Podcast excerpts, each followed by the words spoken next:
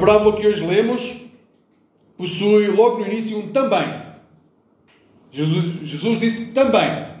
Então, se é um também, significa que há alguma coisa para trás que nós devemos ter alguma atenção. Ou seja, o que fomos escutando, capítulo 14, capítulo 15, é esse também. É por isso que estamos a fazer uma série de mensagens sequencial, para não nos perdermos.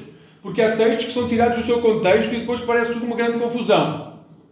Convém ler a Bíblia, versículo após versículo, para compreendermos aquilo que nos está a ser dito. Para não fazermos teologias com base num versículo tirado do seu contexto só porque nos agrada muito. Só porque queremos defender, sabem? A Bíblia tem, defende tudo aquilo que vocês quiserem. Basta pegar qualquer versículo tirado do seu contexto. Este bloco que lemos hoje começou, lembram-se, num jantar que houve em casa de um chefe de um fariseu, no capítulo 14, já não sei há quantas semanas atrás é que nós lemos esse texto. Jesus foi convidado para o banquete, o banquete do chefe dos fariseus. E o chefe dos fariseus convidou os seus amigos. E quando Jesus chegou àquele banquete, não teve papas na língua. Ele disse: Vocês reúnem-se para comer, mas lá fora estão pessoas a passar fome. Este homem que aqui está, está doente. E eu vou curá-lo. Mas vocês não se vão alegrar com isso. Eles não se alegraram quando aquele homem foi curado. Porque era sábado e ao sábado não se pode fazer curas. A não ser que caia um animal dentro de um poço ou um filho esteja a morrer. Jesus é muito sarcástico. Nós lemos Jesus, ao longo de toda a história, como sendo um homem muito sério, que nunca se ria, mas o nosso Deus que se manifesta em Jesus tem toda a ironia de todo o Antigo Testamento. Então, aqueles homens começaram a enervar-se com Jesus. Mas quem é este que está aqui para nos acusar e dizer que nós não somos bons líderes? Quem é ele para dizer que nós não temos moral para dizer o que dizemos? E começaram a enervar-se. Enervaram-se tanto que Jesus teve que contar umas parábolas. Porque eles disseram: Mas quem é este que, em vez de se celebrar a vida, a comer com pessoas boas, honestas, bem vestidas, iguais a nós, se senta com pecadores? Então Jesus conta três parábolas. E as três parábolas falam sobre uma única coisa: alegria. Alegria de estar juntos e alegria de estar com o Pai. É por isso que Jesus se senta com pecadores, pela alegria do encontro, pela alegria de estar junto. Então Jesus passa para os seus discípulos. Depois deste ensino, que era um ensino geral para toda a gente, Jesus vira-se para os seus discípulos para os recordar que a posição social, aquilo que as pessoas vestem, aquilo que as pessoas ostentam, aquilo que as pessoas possuem, nada disso vai trazer lugar no reino dos céus pode trazer lugar à mesa uns dos outros, pode trazer reconhecimento, podem ficar realmente muito felizes, pode haver pessoas a bater palmas. Mas não vos irá garantir nunca um lugar na mesa do Pai. Essa só acontece por convite do Pai. Amigos, o capítulo 15 acaba a contar então a história da parábola do filho pródigo, no qual nós tivemos os últimos três domingos em que nos fala de um amor que vai muito para além daquilo que é a nossa condição atual. Ele ama-nos quando nós não conseguimos amar. Ele ama-nos mesmo quando nós o negamos. Ele ama-nos mesmo quando nós o rejeitamos. Ele ama-nos mesmo quando, quando nós o declaramos morto e vamos à nossa vida. Ele ama-nos quando nós perdemos as tribeiras e fazemos as neiras. Ele ama-nos porque é nosso Pai. Ponto final. Para compreender o texto de hoje, eu vou fazer algo que normalmente nós não costumamos fazer. Temos que ler o último versículo que nós lemos, porque senão não vamos entender o que Jesus está a dizer no texto de hoje. E o versículo que vos convido outra vez a ler e a manter na memória é o último versículo, o versículo 13, que diz: Nenhum servo pode servir a dois senhores, pois odiará a um e amará o outro ou se dedicará a um e desprezará o outro. Não podeis servir, não podeis servir a Deus e às riquezas. Mantenham este versículo na vossa mente, porque senão esta parábola vai ser extremamente complicada de ser entendida. Nenhum servo pode servir a dois senhores, pois odiará a um e amará o outro, ou se dedicará a um e desprezará o outro. Não podeis servir a Deus e às riquezas. Tomem atenção, amigos. No tempo de Jesus, um senhor era alguém que tinha poder total sobre a vida das pessoas. O senhor, naquela altura, não é como hoje nós olhamos para um patrão de uma multinacional. Naquela altura, um senhor tinha poder sobre a vida e a morte das pessoas que estavam debaixo da sua, da sua mão. Um escravo não tinha direito nenhum e não é preciso ir muito atrás, basta ir, se forem, por exemplo, à Idade Média na Europa e ver quais é que eram os direitos das pessoas não tinham direito nenhum. Nenhum. Agora imagine há dois mil anos atrás, no Império Romano, o Império, um dos impérios mais brutais que existiu sobre a face da Terra. Um senhor tinha poder total sobre a vida das pessoas. Sobre a vida, a morte, sobre o corpo, sobre os desejos este era um poder do Senhor. Então, Jesus vai dizer que nós não podemos ter dois senhores. Porque se estamos debaixo do poder total de um Senhor, não podemos estar ao mesmo tempo debaixo do poder total de dois senhores. Porque vão estar a lutar um contra o outro. É normal. Nós não podemos estar em dois sítios ao mesmo tempo. Nós não podemos estar a fazer duas coisas diferentes para duas pessoas diferentes ao mesmo tempo. E para. É interessante porque o que Jesus está a dizer é o, as riquezas podem tornar-se num Senhor sobre a nossa vida. Sabem quando? Quando nós passamos a viver para elas. Quando nós colocamos as riquezas como o foco da nossa vida. Nós queremos enriquecer. Então nós passamos a viver de forma total para poder enriquecer. Então o que é que acontece? As riquezas tornam-se um Senhor para nós. Um ídolo. E o que Jesus está a dizer, e acaba este tempo a dizer, é: vocês não podem dizer que Deus é o vosso Senhor, se vivem para satisfazer outro Senhor, que são as riquezas. E que eu tenho que vos dizer, meus amigos, que não são só as pessoas que enriquecem muito que têm este Senhor nas suas vidas. Se tiver no nosso coração esse desejo, uma pessoa pode ser pobre a vida toda e ter como Senhor as riquezas. Se a única coisa que quiser é enriquecer e passar por cima de tudo aquilo que está à vossa volta, sem ter como seu Deus o Deus de Jesus Cristo, que quando há um banquete chega para a mesa aqueles que são os rejeitados da sociedade. Jesus recorda que quando nos deixamos guiar pelo dinheiro, Deus deixa de ser o nosso Senhor. Então tenham muito cuidado. Porque o nosso Pai, já vimos, promete que nos vai amar sempre. Mas nós não podemos estar em duas casas ao mesmo tempo. Estamos na casa do Pai, somos amados, recebidos, abraçados e celebramos. Somos para outra casa, que é a casa onde qual as riquezas são o Senhor, é aí que vivemos. E vivemos segundo aquilo que nos tem para oferecer. Agora, algo muito importante nesta parábola, e que nos escapa às vezes, é que este homem rico, que nos fala a parábola, não é Deus. Nós estamos habituados a sempre que aparece um homem rico, um pai, um rei, nas parábolas, ele ser identificado com o próprio Deus. Então nós interpretamos as parábolas à luz daquilo que é a postura, a função deste homem, deste rei, que normalmente é sempre Deus. Mas neste caso, tenho que vos dizer, este homem não é Deus, não pode ser Deus, porque se dissermos que este homem desta parábola é Deus, nós temos um problema de como podemos nós interpretar esta palavra, esta parábola. Quando lemos esta parábola, nós somos tentados, na realidade, porque acabamos de ler uma parábola que diz que há um pai que tem dois filhos e quem é este pai para nós é Deus. Então passamos logo para outra parábola em que há um homem rico e nós mentalmente pensamos, bem, se nesta parábola este homem é Deus, nesta a seguir, este homem rico também passa a ser Deus. Mas se nós defendemos isso, não temos como interpretar o versículo 13, nem o resto da Bíblia. Vejam, Havia um homem rico que confiava a sua administração a um outro homem. Agora, tenho que vos dizer, este homem que administrava não era um homem comum, não era qualquer pessoa, não era um escravo qualquer. Há um tratado do século I que, do escritor romano Columela, eh, que se chamava de Re Rústica, ou os Tratados do Campo, e dizia que para uma pessoa ser administrador de uma casa rica, a pessoa tinha que passar por testes. E os testes não era saber se sabia, se sabia matemática ou não sabia matemática. Era saber se era de confiança ou não. Um administrador, acima de tudo, tinha que ser um homem de total confiança.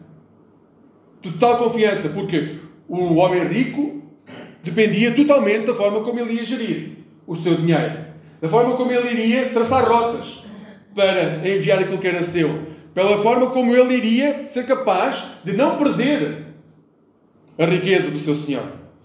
Então o que nós vemos é que este homem, que devia ser de total confiança, foi uma pessoa desonesta. Foi tão desonesto, deu tanto nas vistas, que nem foi o Senhor que viu, as pessoas começaram a ver. E as pessoas começaram tanto a ver que ele era desonesto que foram acusá-lo ao seu Senhor. Agora tenho que vos dizer também: este homem rico podia ter matado este homem por lhe roubar aquilo que era seu. Mas não o fez. Este homem rico teve algum género de compaixão e disse: Bem, ok, faz as contas, eu não sei o que é que aí está, mas tu tens que apresentar as contas. Faz as contas porque eu quero ver como é que estão as contas. E as contas normalmente, como diz o texto, eram assinadas por quem tinha a dívida. Ou seja, eu, tenho, eu emprestava dinheiro ao Diogo e o, dinheiro, e o Diogo é que escrevia com o seu punho e assinava aquilo que ele me estava a dever, não era eu, para que ele ficasse comprometido. Então o que este homem rico diz é: vai ter com as pessoas que assinaram as letras, que assinaram os documentos, os contratos, e eles que paguem tudo, porque eu quero tudo aquilo que tu fizeste como negócio. Então este homem chamou as pessoas. E disse: anda cá. Agora senta-te. Quanto é que está a dizer que tu deves aqui? É 100? Rasga o documento, faz um novo e escreve só que estás a dever 50 e paga. E tu quanto é que deves? Trigo? 100? Não. Rasga o documento, volta a assinar outro documento e diz que é 80. Até aqui, tudo normal. Para aquilo que é a nossa sociedade, este homem estava a desarrascar-se. O patrão não sabia quanto é que as pessoas deviam. As cartas originais tinham sido jogadas fora e as novas, que tinham a assinatura do devedor, diziam que aquilo que estava a dever era outro valor. Agora, o que nos tira do sério é que o texto diz que o homem rico teve conhecimento daquilo que estava a ser feito e em vez de decapitar logo este homem, o que é que ele vai dizer? Uau, este homem foi muito astuto. Enalteceu a postura deste homem. Agora, a questão para nós cristãos é que se este reconhecimento fosse de Deus, nós tínhamos aqui um problema sério teológico. Se este reconhecimento de, de como aquele homem foi astuto e se, nós se fosse Deus enaltecer a vida deste homem, como ele tinha enganado as pessoas e como ele tinha obrigado as pessoas a enganarem. Se fosse Deus a dizer que isso era uma coisa boa, então o que Deus estaria a dizer era que os fins justificam os meios. O nosso Deus estaria a dizer que se o dinheiro que fosse devolvido pudesse ser enaltecido, o que ele estaria a dizer é não se tivermos que enganar, podemos enganar. Se tivermos que mentir, podemos mentir. Se tivermos que coagir, podemos coagir, desde que o fim é que nos propomos seja atingido. Irmãos, isso é a negação total de todo o Evangelho. É a negação total daquilo que Jesus vai dizer. No versículo 13, nós temos que escolher a quem servimos. Porque não podemos servir às riquezas e a Deus ao mesmo tempo. Mas este homem não é Deus. Este homem é uma representação daquilo que nós achamos que é normal na nossa sociedade. É aquilo que é normal entre homens e mulheres no nosso mundo. Que mediante a injúria que é cometida, se for para o meu bem pessoal, no mundo pós-moderno isso é aceitável. Desde que o meu bem pessoal seja alcançado, é aceitável o caminho que percorremos. Se aquilo que eu quero alcançar é possível de alcançar, não interessa quem o pise. Não interessa quem o obriga a mentir. Não interessa quem o obriga a ajoelhar. Desde que aquilo que eu quero seja alcançável, tudo é justificável. Os esquemas humanos são permitidos, desde que os fins sejam alcançados. Este é o mundo em que vivemos. Se calhar já passaram por cima de vós, ao longo da vossa vida, em algum momento, e é muito provável, é mesmo muito provável que vocês tenham feito o mesmo com alguém. Porque é isso que nós somos ensinados desde pequenino nas escolas. Desde pequenino nós somos ensinados nas escolas a lutar por aquilo que queremos. E se tivermos que pisar quem está ao nosso lado para chegar lá, empurrar, passar por cima, temos de o fazer porque só há uma vaga para 100. E só os melhores conseguem ser boas pessoas. Como se as boas pessoas se medissem por aquilo que nós conseguimos alcançar a nível monetário. Este é o mundo em que vivemos, um mundo em que os fins justificam os meios. Um mundo em que, se para conquistar um palmo de terra temos que matar, matamos. Um mundo em que, se para conseguir comércio tivermos que colocar de parte um país completo, nós colocamos. Os fins justificam os meios. Tudo para o bem superior, o nosso bem. Mas esse não é o reino de Deus. E como cristãos, nós podemos não conseguir viver dessa forma, mas pelo menos temos que ter consciência que esse não é o reino de Deus. Não é isso que o nosso Deus nos pede. Nunca foi. Nós não podemos colocar debaixo dos nossos pés aquele que está ao nosso lado para que ele fique em dívida connosco. Para que no futuro possamos alcançar o que quer que seja. Isso não é misericórdia. Isso é malvadez. O que este homem fez não foi dar ao seu Senhor aquilo que lhe era devido. O que este homem fez foi fazer com que aqueles homens que deviam ao seu Senhor agora lhe devessem a ele, para que no futuro, quando ele precisasse, ele exigisse que eles lhe pagassem. Isso não é misericórdia. Isso é malvadez. Então, o homem rico que está nesta parábola não pode ser Deus. Porque se fosse Deus, o que ele está a dizer é permitido vocês coloquem debaixo dos, vossos pés as pessoas estão ao vosso lado só porque são umas carolas e conseguem criar uns esquemas fantásticos na vossa mente. Neste sentido, o versículo 9 que lemos só pode ser lido e ouvido com ironia. O versículo 9 que lemos é uma tremenda ironia da parte de Jesus. No fundo, o que Jesus está a dizer é: façam amigo com as vossas injustiças. Façam amigos assim. Eu quero ver quando chegarem lá acima quem é que vai estar a receber-vos. Façam amigos com as vossas injustiças. E quando chegarem aos tabernáculos eternos, vamos lá ver quem é que lá está para vos receber. Amigos, acabamos de contar uma parábola. No capítulo 15, em que ele dizia que muito claramente é Deus que convida. Não há única forma de nós chegarmos aos tabernáculos celestiais se Deus não nos convidar e se não formos nós a aceitar o convite. Este versículo só pode ser lido com ironia. Continuem com a vossa vida aqui na terra a fazer aquilo que normalmente fazem, enganar as pessoas. E quando chegarem aos tabernáculos celestiais, vão ver quem vos vai estar a receber. São os vossos amigos que aqui têm tanto prazer em querer conquistar. Aliás, quem entra no banquete celestial, se não for por convite, não tem a mínima possibilidade de lá entrar. Jesus está a dizer que se optarmos por seguir as formas de agir do mundo, estamos perdidos. Ouçam bem, se optarmos por seguir a forma de pensar e de agir do mundo, nós estamos perdidos. Se o que queremos é riqueza, nós podemos tentar conquistá-la, mas é longe da casa do Pai, porque a riqueza da casa do Pai é nos dada pelo Pai. Se queremos o trabalho muito bem remunerado, nós estamos perdidos, porque não é esse o trabalho que Deus nos quer dar. Até podemos ganhar muito bem. Até podemos ter um trabalho mesmo extraordinário. Mas isso não pode ser o foco da nossa vida. Não pode ser o centro do nosso coração. Se queremos, se aquilo que queremos é o reconhecimento da parte das pessoas, para que quando morrermos possamos ser reconhecidos por aquilo que nós fizemos em vida. Então tenho que vos dizer, nós já estamos perdidos. Porque esse não é o foco. Não pode ser o foco do nosso coração. Se o que queremos são honras e festas em nosso nome, então já estamos perdidos. Porque o que Jesus nos vai dizer é: a festa que nós estamos a celebrar é em nome do teu irmão.